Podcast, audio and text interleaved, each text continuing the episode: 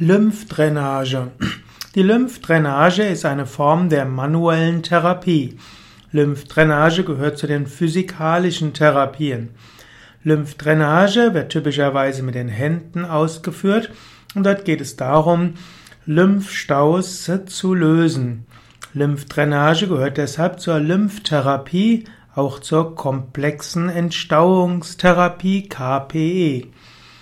Lymphdrainage ist darauf ausgerichtet, dass man oder dass ein Behandler, typischerweise ein Physiotherapeut, eine Physiotherapeutin mit bestimmten Bewegungen, Griffen und verschiedenen Zügen und Grundgriffen die Lymphflüssigkeit in Gang bringt und dafür sorgt, dass die Lymphflüssigkeit wieder in Gang kommen kann, dass sie in die Venen abtransportiert wird und zurück zum Herzen kommt.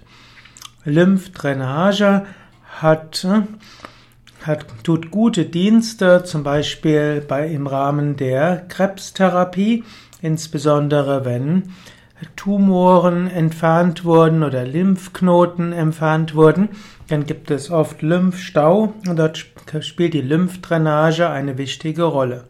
Auch bei dicken Beinen kann Lymphdrainage hilfreich sein, wie auch bei manchen Schmerzerkrankungen.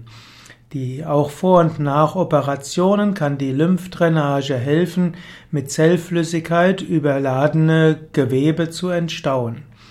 So kann der Patient eine deutliche Erleichterung spüren und Schmerzmittelgaben können verringert werden.